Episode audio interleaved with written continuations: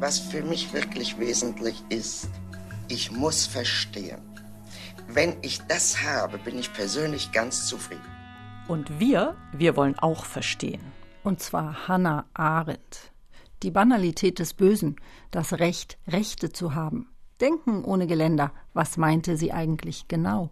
Das kann ich Ihnen heute nicht mehr auseinanderklabüstern.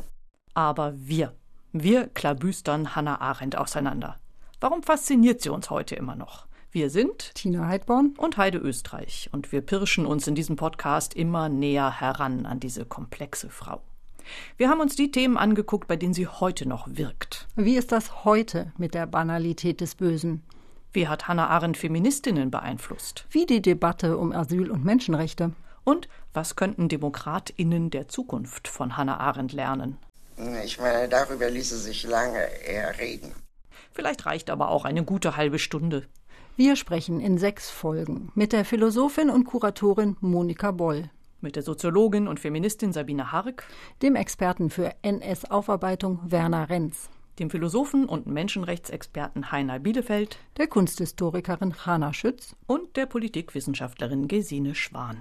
Ich glaube, das liegt sehr tief in ihrem politisch-philosophischen Verständnis, dass sie sich Menschen, die sich nur um ihr Privates kümmern, nicht als vollwertige Menschen vorstellt. Und ich gestehe, dass mir das auch so geht.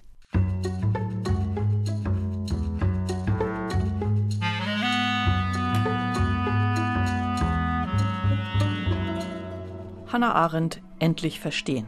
Der Podcast von Tina Heidborn und Heide Österreich. Ab 14. September hier auf RBB Kultur und überall, wo es Podcasts gibt.